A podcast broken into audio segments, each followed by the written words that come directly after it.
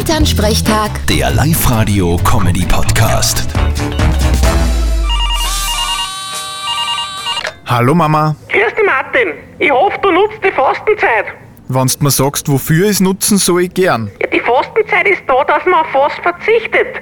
Der Jesus hat das damals vorgemacht, wie er 40 Tage durch die Wüsten gegangen ist. Ja, die Geschichte kenn ich. Mit seiner magersüchtigen Freundin. Was?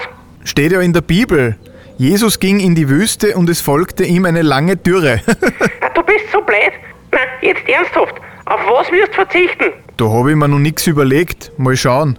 Ist das überhaupt notwendig? Ja, sehe ich auch so.